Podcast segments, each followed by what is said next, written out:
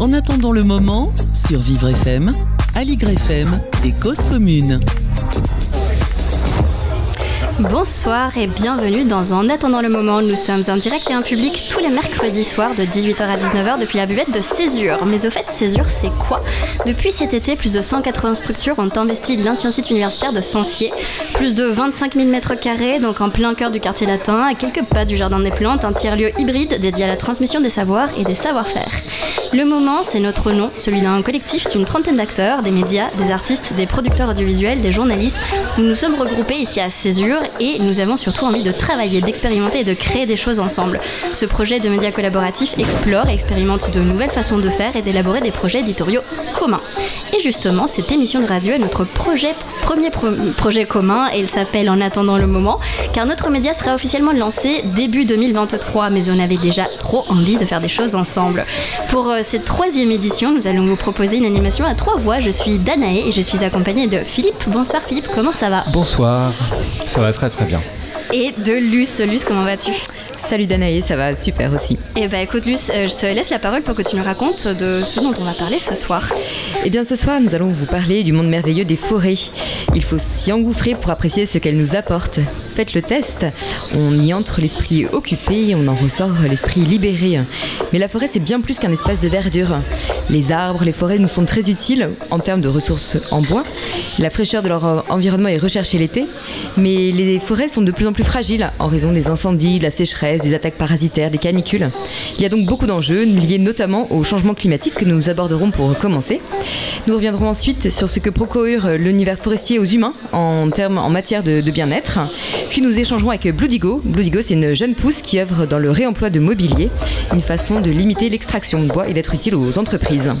L'idée ce soir, c'est d'essayer de croiser les regards sur la forêt. Nous sommes ensemble jusqu'à 19h sur Radio Cause Commune à Ligre FM et Vivre FM. Sans plus attendre, lançons donc cette troisième édition de En attendant le moment. En attendant le moment, sur Vivre FM, Aligre FM et Cause Commune. Je passe maintenant parole à Philippe. Philippe, tu es le cofondateur du Zéphyr, euh, parce que c'est un peu grâce à toi qu'on en est venu à parler des forêts ce soir.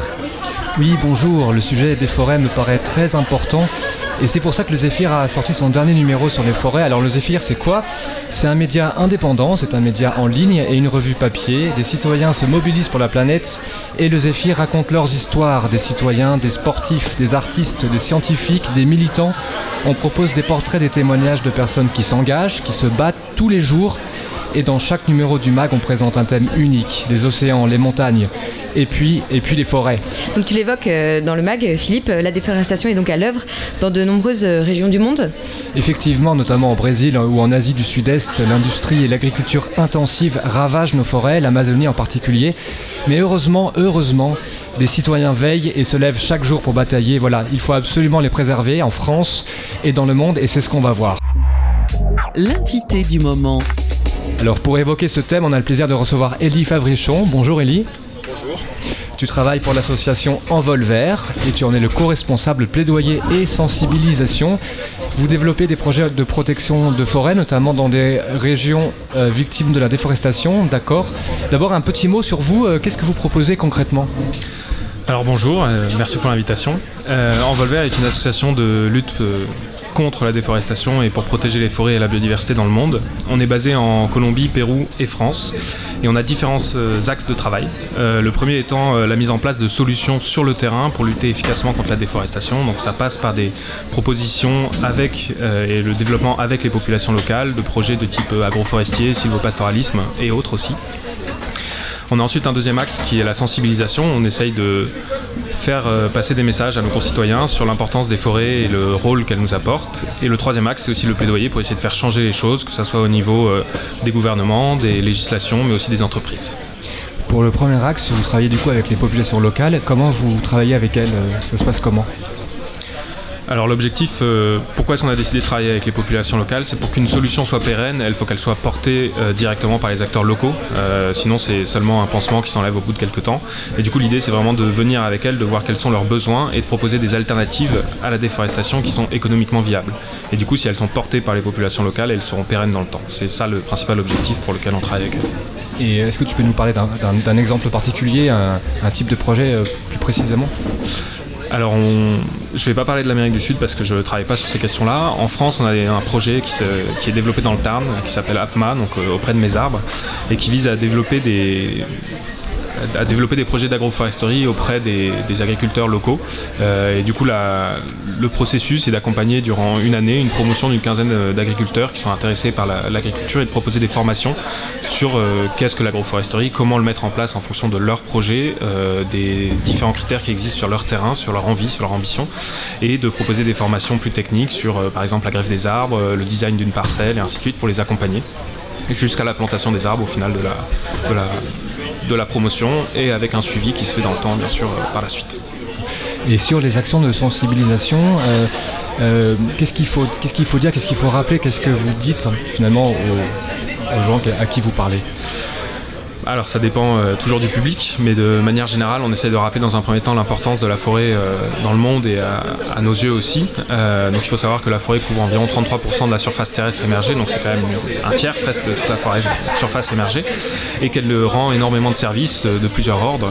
on va avoir des services économiques, des services sociaux et bien sûr des services environnementaux. On pourra traiter les trois avec différents, différents types à chaque fois. Donc, typiquement, les services environnementaux, on, le sait, on en parle de plus en plus, mais la forêt euh, euh, participe à la protection contre le changement climatique, euh, elle participe aussi au cycle de l'eau, au stockage du carbone, elle abrite une énorme partie de biodiversité, donc 80% des espèces terrestres sont situées dans les forêts pour les services économiques, donc on en a parlé au début de l'émission, il y a aussi bien sûr des ressources alimentaires, forestières, donc le bois, des produits forestiers non ligneux, donc on va retrouver par exemple des champignons et autres. Et pour les services euh, sociaux, bah, les forêts sont quand même des lieux d'habitat de nombreuses populations, énormément dans le monde, et elles, euh, apportent énormément de services euh, culturels aussi, des forêts traditionnelles et ainsi de suite. Euh, du coup, la forêt, du coup, c'est un, refuge aussi pour la biodiversité, pour le vivant. Euh, déforester, du coup, c'est détruire euh, les refuges pour toutes ces espèces en danger ou en tout cas menacées. Est-ce que c'est aussi ça que, vous essayez de, dire et de rappeler aux, personnes à qui vous parlez? Bien sûr. C'est pour ça que quand on présente Envolver, on dit qu'on lutte pour la préservation de la forêt et de la biodiversité parce que les deux sont intrinsèquement liés. Donc, comme je disais, il y a 80% des espèces terrestres qui sont présentes dans les forêts. Donc, si on détruit les forêts, forcément, on va perdre une grande partie de cette biodiversité et euh, c'est ce qui est mis en lumière par de nombreux rapports. Donc il y a par exemple le lien entre la déforestation et la biodiversité qui est mis en, exergue par le rapport euh, du VVF sur Planète Vivante et la perte d'un grand nombre de populations d'animaux. Et, euh, voilà. donc il y a la sensibilisation et ensuite l'action, les actions. Est-ce que l'idée c'est de faire en sorte que l'on puisse parvenir à, changer nos habitudes de consommation? Est-ce qu'on a vraiment un impact sur la déforestation dans le monde? Alors bien sûr, euh, quand on parle déforestation, euh, soit on a une vision des forêts en France, on dit qu'il y a une, surface forestière qui augmente et tout va bien, et soit on voit la déforestation comme ayant lieu dans les pays euh, à l'autre bout du monde, donc comme vous avez mentionné, en Amérique du Sud, au Brésil, en Asie du Sud-Est, mais aussi en Afrique, dans le bassin du Congo par exemple. Mais cette déforestation-là, ce qu'il faut savoir, c'est qu'elle est très fortement liée à nos consommations. 80% de la déforestation est liée à l'agriculture commerciale, donc euh, notamment à visée exportatrice. Il y a des matières premières qui sont beaucoup plus impactantes que d'autres, donc je pense notamment au soja, à l'huile de palme, au café, au cacao, qu'on va retrouver dans des consommations euh, tous les jours, en France notamment. Et c'est pour ça qu'Envolver a développé depuis 2013 un outil qui s'appelle l'empreinte forêt et qui vise à mesurer justement l'impact de nos consommations sur euh, les forêts dans le monde. Et donc via 17 questions sur les fréquences de consommation de certains produits, on arrive à estimer l'impact en termes de surface et localiser dans le monde de la déforestation qu'on a. Ça se présente comment cette initiative? Du coup, comment vous faites euh, concrètement du coup euh? Alors concrètement, c'est 17 questions. On va vous poser des questions sur euh, combien de fois vous mangez des œufs, combien de fois vous mangez de la volaille, combien de fois vous mangez du chocolat par semaine, par mois, les transports que vous prenez aussi, parce qu'il n'y a pas forcément que des impacts alimentaires. combien de combien de meubles Ikea vous achetez, je ne sais pas. voilà. Et l'idée ensuite, c'est de faire une, équivalence euh, via un processus euh, méthodologique, euh, de remonter à la surface nécessaire pour produire ces matières premières et ensuite d'évaluer le risque de déforestation dans cette production des matières premières. Et du coup, via cette on arrive à dire qu'il y a une équivalence entre un produit consommé en France et une surface déforestée dans les autres pays du monde. Et ce qui est important aussi, c'est qu'il y a un aspect qui est parfois compliqué, qui est assez indirect. Donc je, pense notamment au soja, qui est euh, le premier vecteur de déforestation importé en France. Et en fait, ce qu'il faut savoir, c'est que le soja, euh, il est principalement importé pour l'alimentation animale. Donc en fait, on consomme très rarement du soja tel quel, et même le soja qu'on consomme de manière alimentaire, il a peu de chances de provenir de déforestation. Mais par contre, quand on va consommer de la viande ou des produits issus de l'élevage, on va indirectement consommer du soja et donc participer à la déforestation en Amérique du Sud, notamment dans le donc c'est un point qui est assez important, c'est qu'on parle de forêt on pense souvent à l'Amazonie. Ce qu'il est important de connaître, c'est qu'il y a d'autres écosystèmes qu'on va appeler boisés. Il y a notamment des savanes boisées comme le Cerrado et qui sont fortement menacées par euh, la culture du soja. Le Parlement européen a voté en septembre dernier un texte visant à bannir de l'Union européenne tous les produits comme le café, le cacao, le bœuf, le soja ou encore l'huile de palme, on vient d'en parler, s'il n'y a pas de preuves qu'ils n'ont pas contribué à la déforestation. Est-ce que du coup c'est une bonne nouvelle ça? Et comment on fait pour aller plus loin et pour que ce soit vraiment euh, efficace? Ouais, alors il y a deux aspects euh, dans, ta question. Le premier, c'est la loi, enfin la réglementation européenne. Tout d'abord, il faut savoir qu'elle n'est pas finie, elle n'est pas validée, elle est en cours, donc elle, a, elle, a été votée, elle a été proposée par la Commission, votée par le Conseil, par le Parlement, et maintenant ils sont en trilogue pour décider entre eux de qu'est-ce qui va réellement sortir. Et cette réglementation, déjà c'est un bon signe parce que ça veut dire qu'on parle de ce sujet-là et que c'est quelque chose qui est en train de prendre de l'importance, malheureusement pour l'améliorer, euh, j'ai envie de dire, il y a toujours des critères qu'on peut changer. Euh, là, le, cheval de bataille actuellement, c'est l'inclusion, comme je mentionnais, des autres terres boisées euh, pour prendre en compte plus d'écosystèmes où l'arbre est présent et où les écosystèmes forestiers sont présents, qui sont gravement menacés qui ne seraient pas pris en compte si jamais ils n'étaient pas inclus dans cette réglementation. Donc ça, déjà, c'est des pistes d'amélioration qu'on peut avoir. On peut mentionner aussi les, droits humains et du coup les populations qui protègent ces forêts. Si on les protège, bah, directement, il n'y a pas de déforestation. Voilà, ça c'était pour le premier point. Et le deuxième point, les réglementations européennes, c'est quelque chose de, fort et elle vise, euh, mais il y a aussi d'autres acteurs qu'on peut faire changer. Et là, je pense notamment aux entreprises euh, qui peuvent avoir des impacts sur la déforestation importée, mais aussi profiter de la déforestation localement dans d'autres régions du monde via euh, leurs filiales. Donc, je pense notamment à des groupes euh, de distribution qui sont présents sur les territoires en Amérique du Sud, qui vendent des produits carnés issus de déforestation et qui se font un chiffre d'affaires derrière dessus et qui se disent vertueux par la suite. Voilà. Donc, c'est les deux axes un petit peu qu'on pourrait avoir pour lutter plus efficacement contre la déforestation. Ton association Envolver, du coup, se trouve à quel endroit et où est-ce qu'on peut vous trouver? Alors Envolver euh, physiquement est basé en France, euh, donc dans le Tarn et à Montpellier, en Colombie et au Pérou sur différents sites euh, et des projets en développement.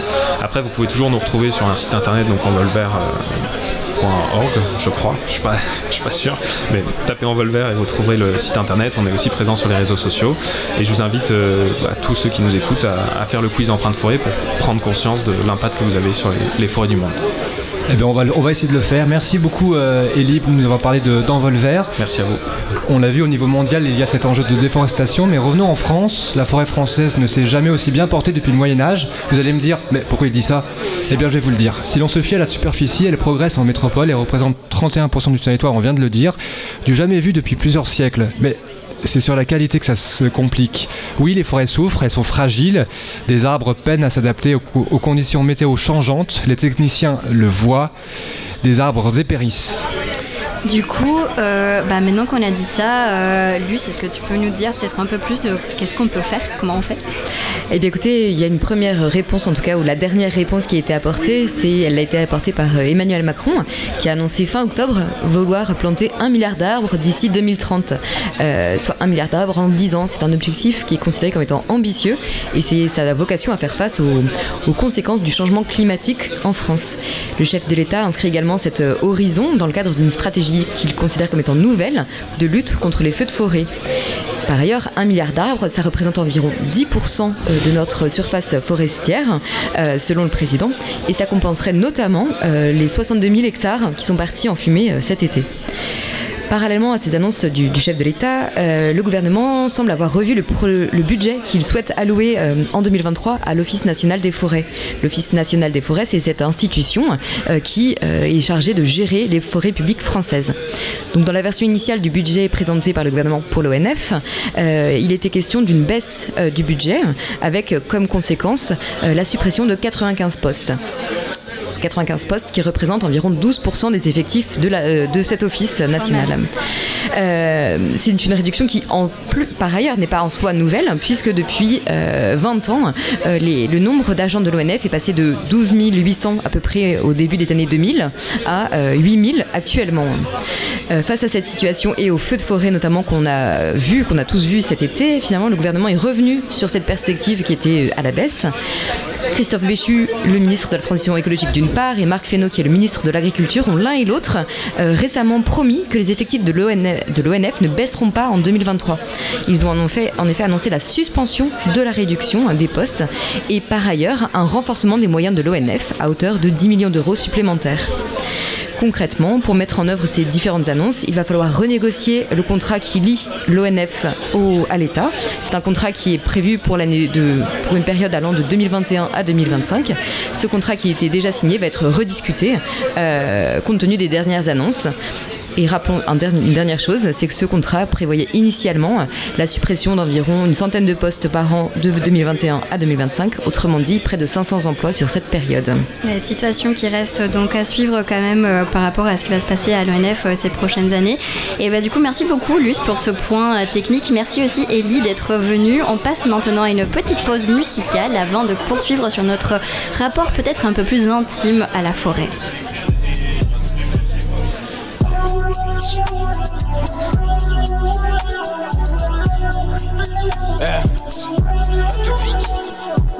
Ils pensent qu'on dirige le monde, ils ont bien raison. Mafia du pas, on va les interrompre. Je préfère être un rat d'égout qu'un rat de laboratoire. Viens l'auditif, je maîtrise l'oratoire. Ah, j'ai vu des meufs qui étaient au tennis Elles sont juste mignonnes et sur mon téléphone, je dis les choses. Je passe pas par quatre chemins. Je suis pas assez vieux, faut que je révise le parchemin. Je veux me voir 25 balles dans un Cadillac. Lunettes quartier avec une meuf dans la capitale. Mentalité, je dois faire de l'argent dans le Nespi. C'est déjà mon passe-temps, j'ai que 16 piges. Avant de poser le fils sur le trône. Désinfecter toutes les plaies sur mon dos. Ataler la bouche sur l'épaule. Marcher sur le monde avaqué sur l'épaule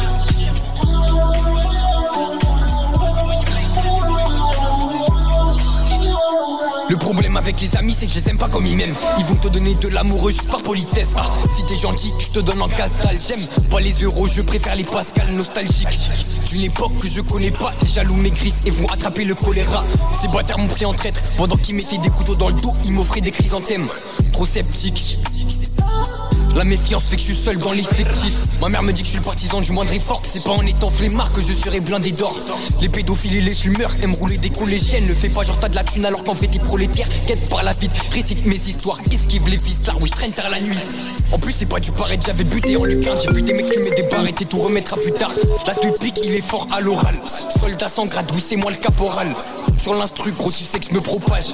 Pas de mensonge, gros tu sais que c'est nos. Quand te verrai pour les realties, les mecs deviennent chelous juste pour une fille. La embête, je la mets à l'envers. Pour l'oublier, c'est pour mon flash à l'épicerie. Avant de poser le fils sur le trône. Désinfecter toutes les plaies sur mon dos. Ataler la peau sur les poses. Marcher sur le monde avaté sur l'épaule.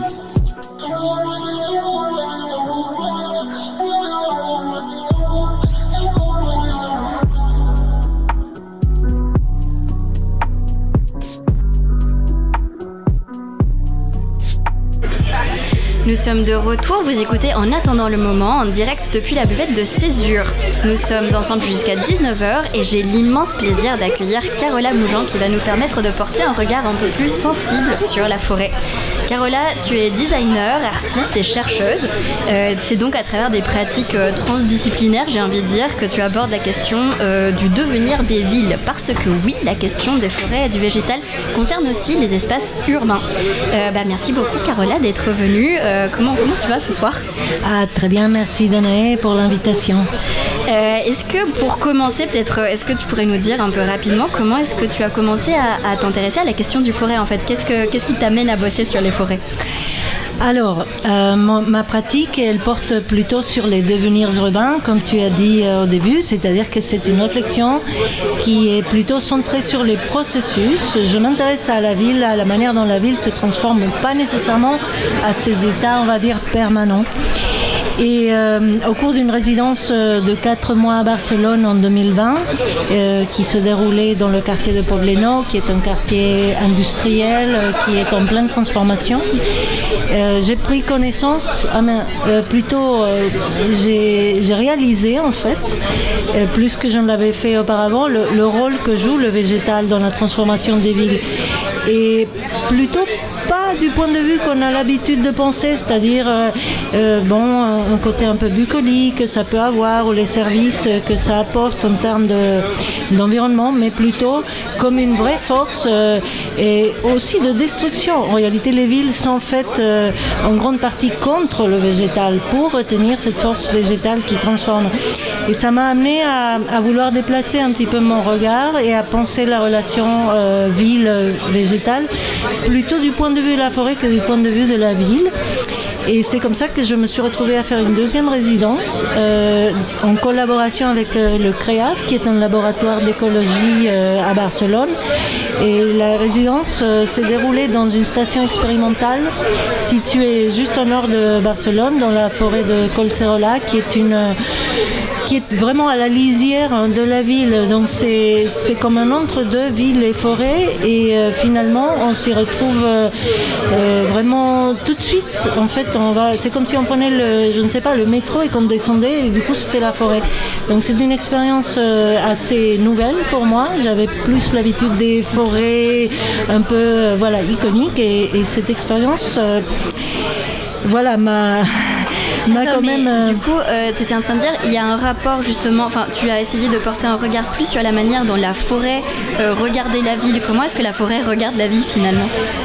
Bah, je dirais pas que la forêt regarde la ville, mais je dirais plutôt que la forêt et la ville ne sont pas deux choses séparées en réalité. Il y a tout un tas de entre deux qui, qui, qui ont lieu où la forêt avance, euh, la ville avance, et entre les deux, il y a, il y a- il y a une lutte, parfois une coopération qui se déroule. Donc être dans la forêt qui est censé être un lieu préservé, euh, pas, enfin pur, on va dire, euh, purement naturel, fait réaliser qu'en réalité cette forêt naturelle, elle n'existe probablement pas euh, depuis bien longtemps et que c'est peut-être très bien comme ça, c'est-à-dire c'est peut-être très bien de se dire voilà ce que la forêt est réellement aujourd'hui et ça c'est notre forêt, c'est la forêt avec laquelle on interagit.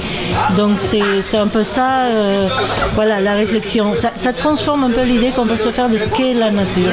Oui, tout à fait. Mais du coup, parce que souvent on a cette image en fait que la forêt, le fait euh, par exemple de partir se balader en forêt, bah, c'est un truc qui nous permet de nous sentir mieux, de nous ressourcer. C'est bien pour la santé, pour la santé mentale de manière générale. Et euh, je voulais savoir si dans les recherches que toi tu as pu mener, tu avais observé des rapports un peu particuliers entre euh, bah, nous, les êtres humains, et, et la forêt comme, comme ce lieu un peu unique. Quoi. Oui, alors c'est vrai qu'il y a des très très très nombreuses études qui vérifient ce que tu dis et que je pense tout le monde a déjà expérimenté. C'est-à-dire on s'y sent bien, c'est- une sensation de bien-être euh, très réelle, très concrète euh, qu'on ressent quand on est en forêt. Et je pense, enfin ce que, ce que je tire comme conclusion de mes propres expériences, c'est surtout la forêt, c'est un endroit euh, très intense en termes de, de sensations, en fait, une grande intensité sensorielle. Du coup, c'est peut-être ça la véritable différence. C'est pas simplement qu'il y a des arbres ou des plantes, mais c'est vraiment qu'il y a une sorte de densité sensorielle qui fait que ce qui est présent à nous, c'est la forêt. Beaucoup plus que nous-mêmes, j'ai envie de dire. Ça veut dire concrètement qu'on est immergé. C'est pas pour rien que les Japonais ont une pratique de soins qui s'appelle bain de forêt. Alors j'ai noté le nom japonais Shinrin Yoku. Et euh, pourquoi c'est important d'avoir cette intensité sensorielle? Parce que, parce que être situé, être ancré, être présent au moment qu'on est en train de vivre, c'est véritablement ce qui nous fait euh, voilà, nous ressourcer. Donc c'est un peu comme ça que ça marche. Et effectivement, dans cette forêt si urbanisée qu'elle soit, ou alors euh, en tout cas il y a plein de traces euh, d'activités humaines un peu partout, cet effet-là se vérifie quand même. C'est-à-dire qu'on va être dans le temps de la forêt, au rythme de la forêt.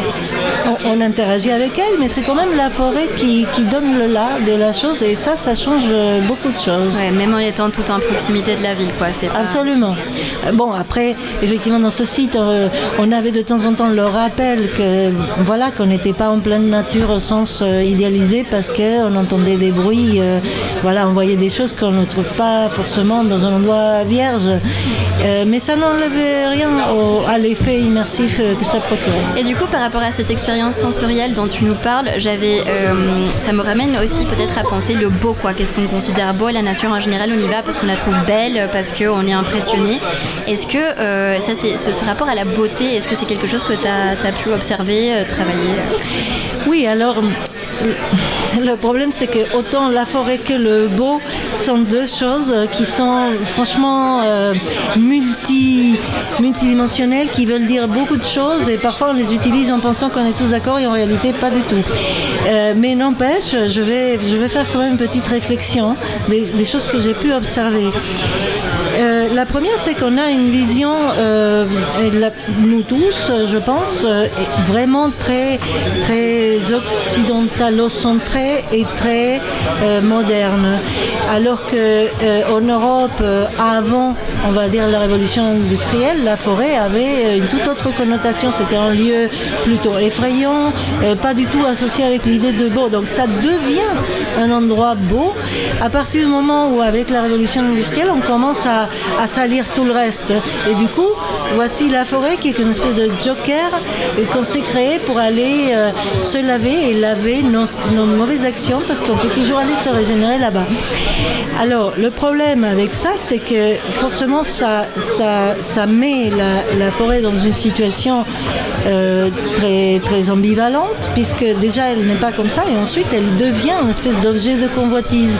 Donc, on va vouloir y aller, euh, euh, je ne sais pas, parce que c'est un parc national, et du coup, on va amener des hordes de touristes. Donc, le, le côté préservé qu'on voulait obtenir en la transformant en en parc national ou en musée, bah, elle est complètement euh, dévoyée parce que bah, parce qu'il y a plein de gens qui arrivent, parce que ça devient un objet de marchandisation et d'instrumentalisation. Donc du coup, quelque part, cette réflexion nous fait penser que peut-être notre idée idéalisée de la nature, c'est précisément ce avec quoi il faut rompre si on veut euh, vraiment protéger la forêt. En tout cas, c'est un peu l'avis euh, déjà avec lequel on, allait nous, puisque je fais ça avec notre artiste Agustin Ortiz Herrera. On voulait aller contre ce dualisme-là.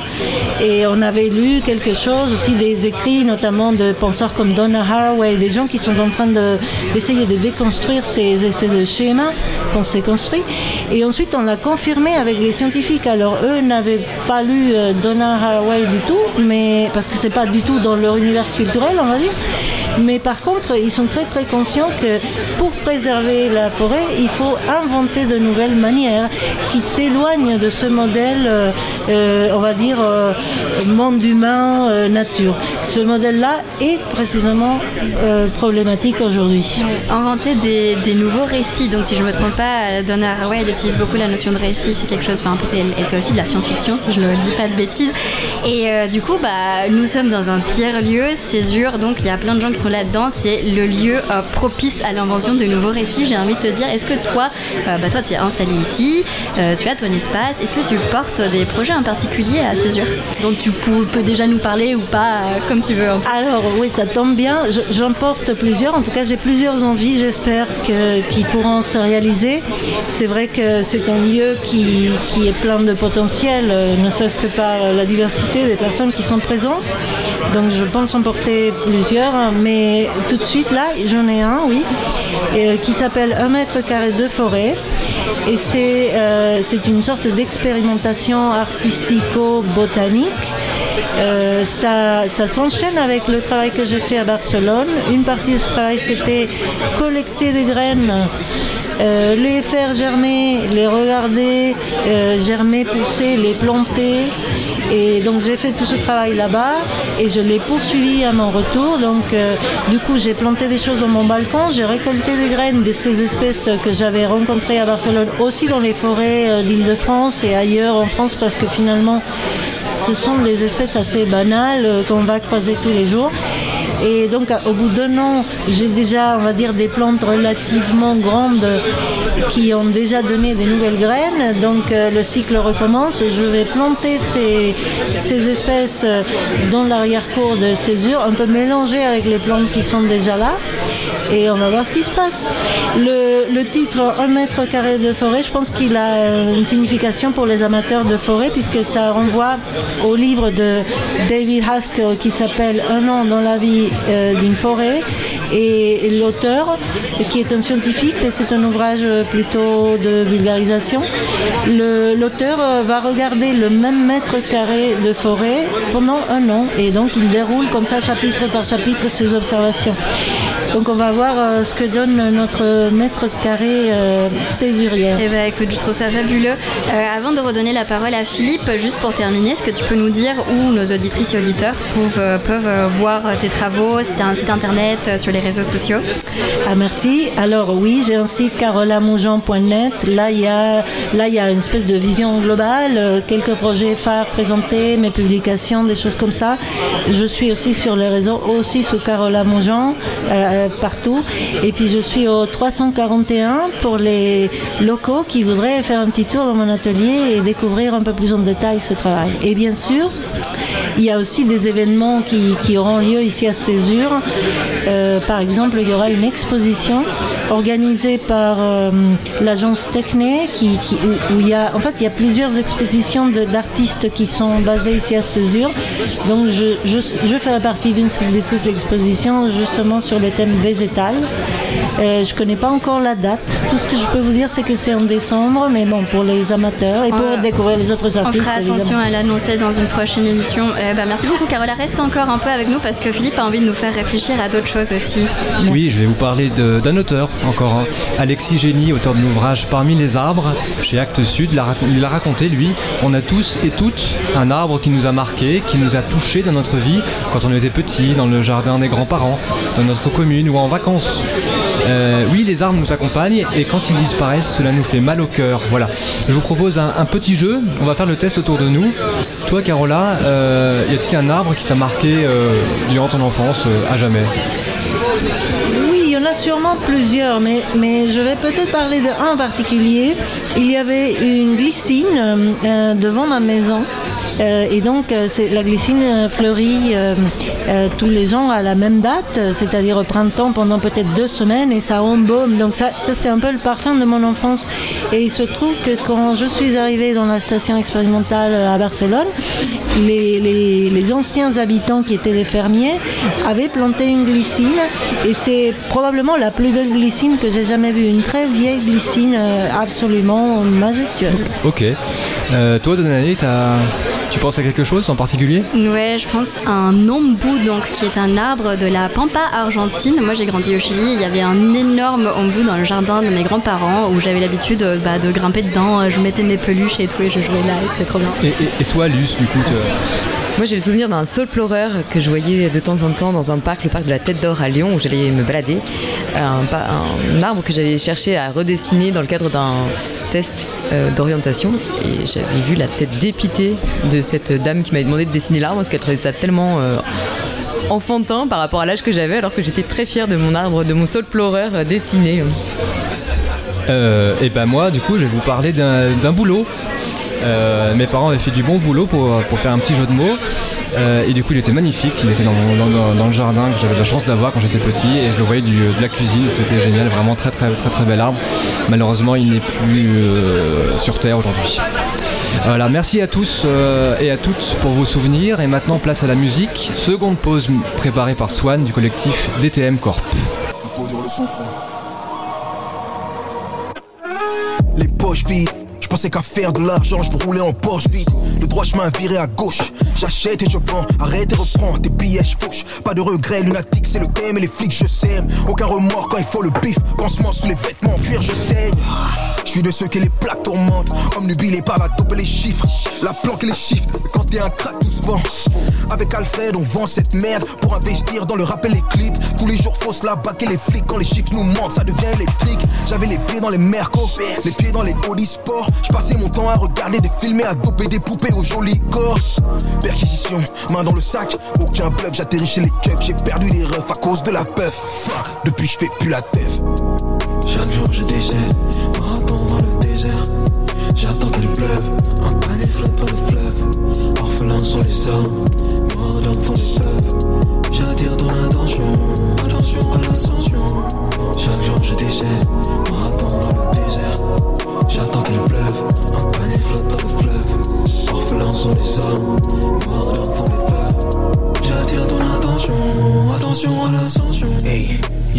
regarde le passé, il se sent dépoissé. Il a perdu du temps, les regrets se sont entassés. L'esprit était mauvais, il avait l'essence, il avait l'aisance. Walligator a été élu dès la naissance. Il a plus rien à perdre comme Django. Sur étalon, a le Winchester dans le dos. Les coups de fouet ont fait de sa peau un cuir. Walligator et il erre dans le zoo. Gardé en captivité, mourir est la seule activité. Aujourd'hui, son arme s'est vidée. Sur un confédéré, drapeau en berne et trame s'est vidé. Là, tu ressens le mood, ressens le mouvement. Agressivité dans l'addiction, réalité devient fiction. On est sorti du movie, tu peux rallumer les bougies. Commence à prier, qu'annoncier dans le noir va briller. Ils ont volé ma thune et le nom de l'établissement. Et ils souhaitent ma mort en m'envoyant bon rétablissement. J'ai Dieu avant tout, j'ai le feu, j'ai le talisman. Mais la malice mente.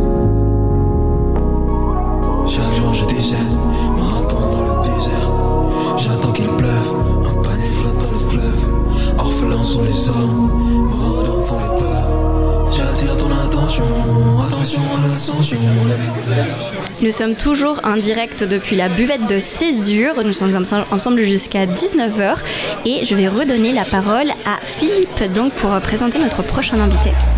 L'invité du moment. Bonjour, oui, rebonjour. Évitez de piller les ressources de la Terre, assurez beaucoup plus de sobriété pour aller à l'essentiel. Voilà l'un des aspects de la low-tech. Oui, la low-tech, justement, on a autour de nous Jacques, Jacques Tibéry, qui a fondé le Low-Tech Journal, présent à Césure. Bonjour Jacques. Bonsoir. Alors du coup, ton magazine, tu peux nous le présenter un petit peu? Qu'est-ce que c'est? Oui, le Lotech Journal, euh, c'est un magazine papier dédié aux technologies douces et au mode de vie résilient. Donc tous les deux mois, on propose euh, des sujets euh, d'écologie du quotidien et des tutos à faire soi-même ou à faire ensemble. Et du coup, ta rédaction a préparé une prépare une enquête sur les façons de préserver la ressource bois. C'est ça grâce à des low-tech, c'est bien ça? Voilà, en fait en préparant notre hors-série euh, qui est actuellement euh, dans les bacs euh, au voyage, dédié au voyage sans pétrole ni électricité, eh bien nous avons discuté avec deux jeunes ingénieurs qui ont fait un tour d'Europe à vélo et elles nous ont sufflé un sujet d'article assez intéressant. En fait, elles nous ont dit voilà, le bois euh, c'est à la mode pour se chauffer, pour construire, pour créer des objets, mais où va-t-on trouver tout ce bois? Eh bien, les forêts n'ont pas la capacité de répondre à la demande, euh, les forêts européennes notamment. Euh, et donc, la rédaction du Lotec Journal a commencé à gratter la question. Ce qu'on a trouvé est énorme. Les chiffres officiels sont remis en cause. Il y a débat, il y a dispute. La mode actuelle dont on a parlé de planter des arbres pour faire de la compensation carbone est ultra controversée. Il faut donc économiser la ressource. Une idée? Bah, Limiter, euh, par exemple, les cartons de livraison qui bouffent la ressource papier. Coucou Amazon Ou bien imaginer des façons de réutiliser et de recycler le bois. Mais aussi partir en quête de matériaux aussi durables et écolos que le bois. Bon, un exemple, euh, du chanvre pour mettre dans les chaudières à bois. Euh, ou bien du bambou pour créer des structures. Ou encore du mycélium, hein, le, système racinaire des champignons, pour créer des objets, comme par exemple euh, des lampes. Bref, le sujet est extrêmement vaste. Euh, une dernière idée Allez, plutôt que de se faire enterrer ou cramer dans un cercueil en bois, mais faites-vous humuser dans un linceul biodégradable sous une butte de terre où votre corps sera composté en une simple année. Alors, si ce sujet vous intéresse, si vous êtes un ou une journaliste qui nous écoute et si vous êtes motivé pour mener à bien cette enquête, eh bien écrivez-nous sur notre site lowtechjournal.fr. On vous donnera la parole. Merci pour les arbres. Merci Jacques, merci beaucoup. Je redonne du coup la parole à Danae pour nous pré- présenter le prochain invité qui est en train d'arriver. Peut-être il va. Peut-être euh, nous falloir juste un petit temps, le temps qu'on réinstalle le plateau. Euh, on a notre prochain invité qui va, qui va s'installer, euh, qui arrive. ouais. Donc, euh, on va peut-être, euh, voilà, peut-être juste donner la parole à lui, qui va prendre en charge ce- l'entretien avec ce prochain invité. Et virgule. L'invité du moment.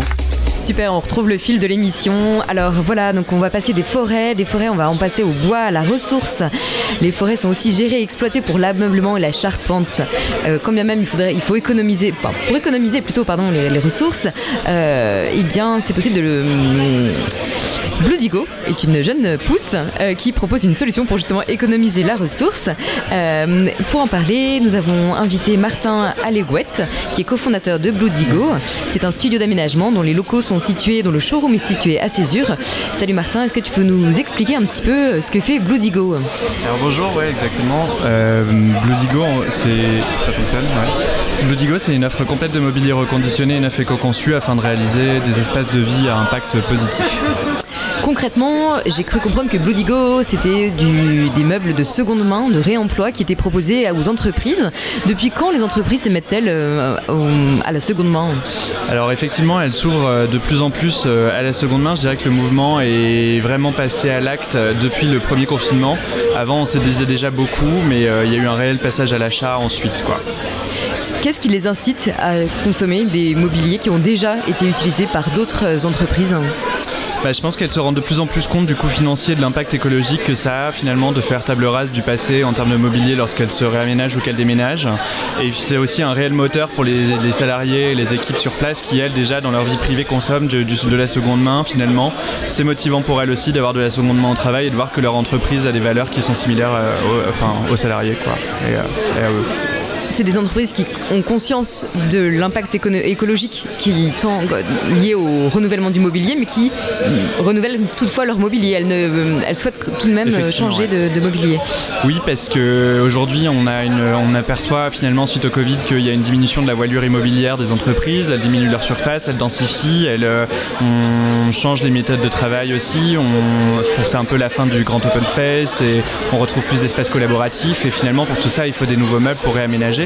Elles essayent quand elles peuvent de récupérer également, mais du coup, quand elles n'ont pas les, besoins sur place, elles, font plus appel à nous maintenant. Et alors, où trouvez-vous le mobilier que vous proposez aux entreprises? D'où Alors, vient-il? Ouais, c'est une bonne question. On récupère le mobilier en fait des grandes entreprises principalement, donc pour euh, récupérer des grands volumes euh, à partir de 50 postes de travail minimum. Donc on vide des tours à la défense, euh, dans des grandes entreprises de Paris, sur les grands boulevards, les grandes avenues. L'idée c'est d'avoir des grandes séries de mobilier pour être capable derrière de faire des aménagements de 50, 200, 500 postes qui soient identiques et justement aussi casser un peu la friction qu'on pourrait avoir face au reconditionné, de se dire finalement si c'est reconditionné ce sera pas harmonieux. Nous justement on est en capacité de le faire.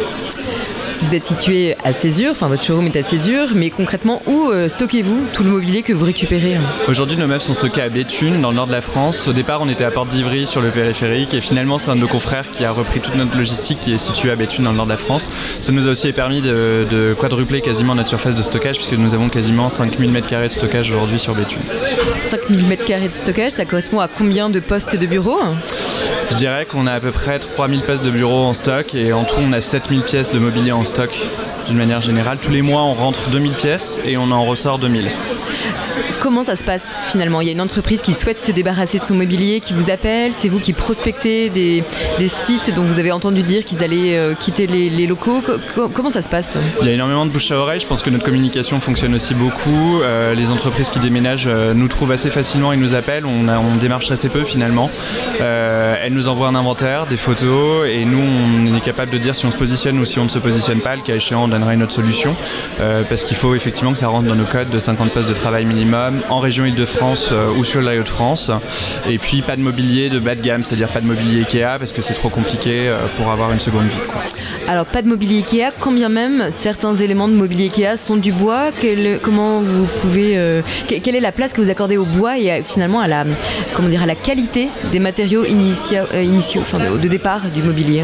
Euh, tout dépendra surtout en fait de l'état dans lequel il se trouve au moment où on le récupère. S'il est en très bon état, on va pouvoir essayer de le récupérer effectivement d'une manière générale. Et si s'il est en mauvais état, on va essayer de garder les pièces détachées pour pouvoir ensuite, euh, sur d'autres modèles de la même référence, les récupérer et les remonter. Quoi. D'accord. Et les entreprises euh, qui souhaitent avoir du mobilier de, réemploi, euh, comment vous connaissent-elles? Comment elles font-elles appel à vous? Qu'est-ce qui les amène à vous solliciter? Alors aujourd'hui, elles nous appellent parce qu'elles nous trouvent, je pense, principalement en ligne. Euh, on démarche aussi beaucoup euh, et on se rend compte que finalement, euh, euh, il y a une offre qui est assez peu démocratisée sur le, réaménagement en reconditionné. Euh, Il y a assez peu d'acteurs qui sont visibles en ligne euh, et euh, c'est vrai que du coup, ça tout de suite, enfin tout de suite, ils ont l'habitude de nous appeler et c'est facile de nous trouver pour, euh, pour qu'on puisse répondre à leurs besoins. Peut-être une question aussi en termes de transport, euh, puisque vos, les éléments de mobilier dont vous disposez sont stockés à Béthune, euh, ça fait comme un certain nombre de transports. euh, dans quelle mesure est-ce que c'est toutefois écologique de passer par le réemploi et de stocker dans le nord de la France? C'est beaucoup moins consommateur en fait, puisque ça reste consommateur évidemment en trajet. Pour autant, on essaye de évidemment rentabiliser tous les transports, c'est-à-dire qu'on vient à plein, on repart à plein. On vient venir avec les livraisons de mobilier qu'on aura sur la place parisienne et on va aller faire une récupération à ce moment-là pour pouvoir ensuite remonter des meubles à notre stockage. Euh, mais ça évite toutefois d'extraire de, la matière première de nouveau pour fabriquer des nouveaux meubles. Ces meubles-là vont avoir une seconde vie, voire une quatrième vie, une troisième, une quatrième vie. D'accord. Je me demandais également, euh, finalement, euh, il me semble que les entreprises, pardon, les, collectivités publiques, finalement, les ministères, euh, les, collectivités publiques territoriales, ont désormais une obligation euh, de s'approvisionner, en tout cas de s'équiper avec des, éléments de reconditionnés. Qu'en est-il? Est-ce que c'est un marché pour vous, un marché en développement? Oui, tout à fait. La loi AGEC euh, est entrée en vigueur en janvier dernier. Ça force les marchés publics en fait à avoir 20% de réemploi dans leurs achats. C'est encore assez nouveau finalement et les marchés publics sont en train de se mettre en place, mais c'est une réelle ouverture pour nous et ça nous pose réellement sur le marché.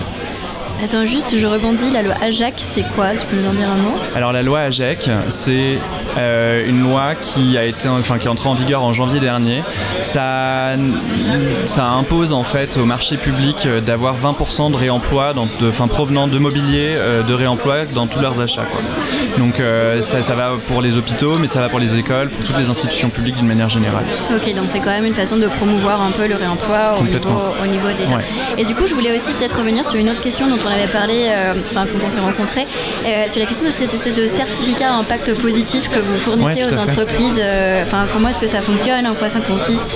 Oui, tout à fait. Alors pour la partie récupération et pour les gens qui achètent du mobilier reconditionné, on a monté un certificat d'impact positif, ce qui permet d'évaluer en fait le CO2 que ça économise de garder du, de reprendre du mobilier et euh, le taux de matière première aussi que ça permet de ne pas extraire. Quoi. Donc on l'évalue en termes de kilos, euh, et kilotonnes d'équivalence. Euh, voilà, ça valorise aussi les entreprises dans leur démarche et donc on l'a développé avec euh, des bases de données de l'ADEME et euh, Goodwill Management, un cabinet derrière de consulting. euh, Et une dernière question, est-ce qu'on peut imaginer que des entreprises, que toutes les entreprises un jour s'équipent que avec, des, avec, du, avec du mobilier reconditionné? Est-ce que c'est quelque chose qu'on peut espérer euh, ou c'est un, un- un- un rêve un, peu pieux Je pense que c'est un- c'est c'est moins un rêve aujourd'hui que ça ne l'était il y a trois ans. On voit que le passage à l'acte est passé et aujourd'hui ça se démocratise. On pensait au départ euh, démarrer petit avec euh, des TPE, start-up, PME et finalement aujourd'hui on a des clients comme la Société Générale, Bouygues Construction qui sont là et qui nous font appel pour des gros projets d'envergure et finalement l'ambition est là de faire mieux et de passer à l'acte. Donc toutes les boîtes sont concernées, euh, peu importe la taille, peu importe secteur. Exactement. Je vais peut-être poser une question un peu polémique. Est-ce que c'est pas un peu de- du greenwashing pour le coup, le fait euh, pour les entreprises de dire ah bah tiens moi j'ai un, certificat impact positif. euh, Est-ce que c'est aussi une façon pour les boîtes d'améliorer un peu leur image? C'est complètement aussi une manière de, effectivement de, de- de remplir les cases au niveau de la RSE et de signer euh, et de signer derrière dans leur rapport d'impact d'avoir des chiffres aussi pour montrer qu'elles qu'elles sont capables de rentrer dans cette démarche RSE. Ouais. Votre offre euh, propose donc du seconde main, mais également du mobilier éco-conçu. En quoi ça consiste cette euh, offre de mobilier éco-conçu hein Ouais, tout à fait. Alors au départ, on avait euh, que du mobilier reconditionné, mais on était tenu par les murs de notre entrepôt et on s'est rendu compte que finalement on avait un certain nombre de références, mais qu'on n'était pas capable de répondre à toute la demande euh, pour faire un aménagement qui soit global. Et on s'est vite adapté. On a trouvé des marques françaises, mais avec des produits faits à partir de matériaux recyclés ou complètement recyclables, avec des matériaux plus bruts que de la mélamine, qui est un matériau broyé, donc qui consomme moins de CO2 aussi à la fabrication Et aujourd'hui, toutes ces marques-là, on en représente une vingtaine. Euh, ça nous permet euh, de compléter le catalogue sur des aménagements. Et je dirais que les aménagements qu'on réalise aujourd'hui, à à peu près 80% de mobilier reconditionné et une part de, mobilier neuf éco-conçu qui équivaut à peu près à 20%. Quoi. D'accord. Et une autre question, vous expliquez, enfin tu expliquais pardon au début que les entreprises se sont mises à la seconde main, notamment à la suite du confinement. Mais à la suite du confinement, les entreprises se sont également mises au télétravail. En tout cas, elles permettent davantage à leurs euh, salariés d'être en télétravail. Du coup, finalement, euh, les chacun se rend moins sur son lieu de travail qu'auparavant. Donc, euh, comment ça se passe son poste de travail chez soi? Est-ce que vous avez des solutions pour permettre d'avoir des bureaux de seconde main chez soi ou un poste de travail de seconde main chez soi? Alors complètement, on a développé le pass remote. Euh, l'objectif en fait était de, pouvoir équiper les salariés en télétravail. Euh, du coup, on a monté une, plateforme en marque blanche, donc les entreprises peuvent faire appel à nous et on développe un site en marque blanche avec les entreprises sur laquelle en fait les salariés auront accès via leur intranet en se connectant à tout un, tout un catalogue de matériel informatique et de mobilier reconditionné et neuf éco-conçu euh, pour pouvoir s'équiper de façon ergonomique et travailler donc, dans, dans des longues durées chez soi de façon ergonomique et confortable. Quoi. Ok, super. Et euh, bah, du coup, euh, on avait, euh, juste avant que tu arrives, on avait une invitée, on avait parlé un peu plus du rapport sensible à la forêt, puisque le thème de l'émission aujourd'hui c'est la forêt. du coup, je me posais une question qui va peut-être paraître un peu, un peu simple, mais on avait parlé de si on avait, nous, chacun, un arbre qui nous avait marqué dans notre vie. Est-ce que toi, tu as un arbre qui t'a marqué dans ton enfance ou dans ta vie de manière générale? Bah, Je dirais que c'est le bois de hêtre, mais c'est parce que mon nom de famille est breton, et Alégouette en breton, ça veut dire bois de hêtre. C'est trop bien. Et euh, du coup, je sais pas si vous. Euh, enfin, on a parlé des arbres, mais peut-être qu'on peut aussi penser à un meuble en bois qui nous a particulièrement marqué dans notre vie. Euh, moi, j'ai l'image, par exemple, de, du bureau de mon arrière-grand-père, qui était médecin, qui avait un magnifique bureau tout en bois, qui était. Bah, une vraie pièce magnifique et que du coup est restée dans ma famille depuis des années. Et que, enfin, moi, j'aimais beaucoup jouer avec tous les petits tiroirs qu'il y avait pour mettre des trucs dedans. C'était fantastique. Je sais pas si vous, vous avez des meubles. Enfin, Philippe,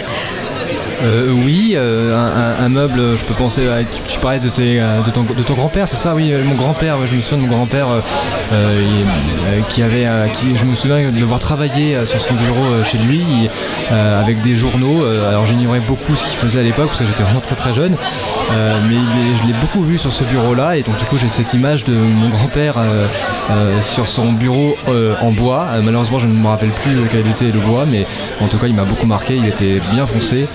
Euh, voilà, donc je garderai en mémoire toujours ce meuble.